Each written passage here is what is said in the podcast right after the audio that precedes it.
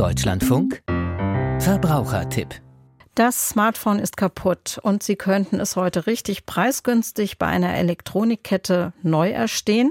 Doch das Geld reicht nicht. Mit wenigen Klicks und ganz ohne nervige Bonitätsprüfung gibt es im Netz den Minikredit bis 199 Euro.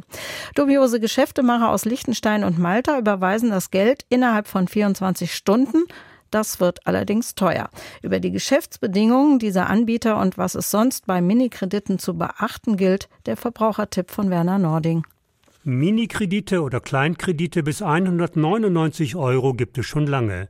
Früher fand man Hinweise in Kleinanzeigen oder im Videotext, heute werben die Anbieter im Internet, bestätigt Kerstin Völler von der Verbraucherzentrale Hamburg. Wir haben seit Jahren fast immer die gleichen Probleme mit diesen Mini-Krediten. Viele nutzen den Kleinkredit, ohne sich Gedanken zu machen, wie sie das Geld zurückzahlen können.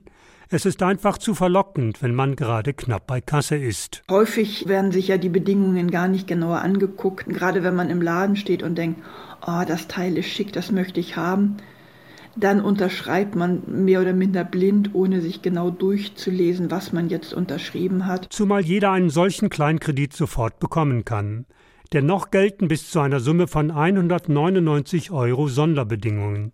So muss nicht einmal geprüft werden, ob der Kreditnehmer das Geld überhaupt zurückzahlen kann. Derzeit müssen die noch bis zu einem Betreff von 199 Euro keine Bonitätsprüfung vornehmen. Das heißt, die 199 Euro geben wir dir einfach so. Die EU hat gerade eine neue Verbraucherkreditlinie beschlossen, die in zwei Jahren in deutsches Recht umgesetzt sein soll.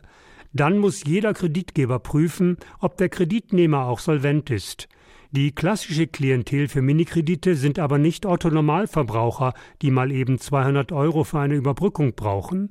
Die könnten einfach ihren Dispo in Anspruch nehmen. Aber Leute, die ihren Dispo ausgereizt haben, die auch bei einer normalen Bank keinen Kredit mehr bekommen, das ist die klassische Kundschaft für solche äh, Mini- oder auch Kurzkredite. Und die sind ja dann nicht innerhalb von drei bis sechs Monaten plötzlich solvent, sondern das Problem besteht weiterhin und damit haben sie es nur verschoben. Das ist im Grunde ein Loch mit einem Loch stopfen. Und wenn sie die Strom- oder Gasrechnung nicht mehr bezahlen können, stimmen viele allen Bedingungen zu, nur um kurzfristig an Geld zu kommen.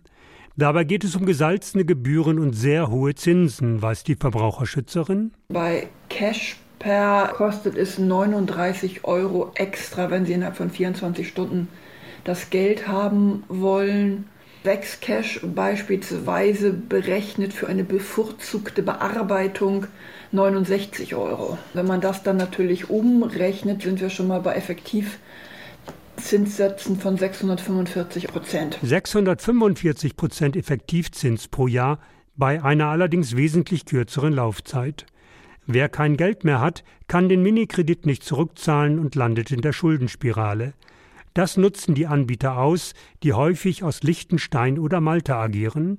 Deshalb warnen die Verbraucherschützer vor solchen Kreditvermittlern und Finanzsanierern. Minikredite sind unserer Erfahrung nach ein Einstieg in die weitere Überschuldung und keine Lösung. Seriöse Kredite ohne Bonitätsprüfung gibt es nicht, sagt Kerstin Völler.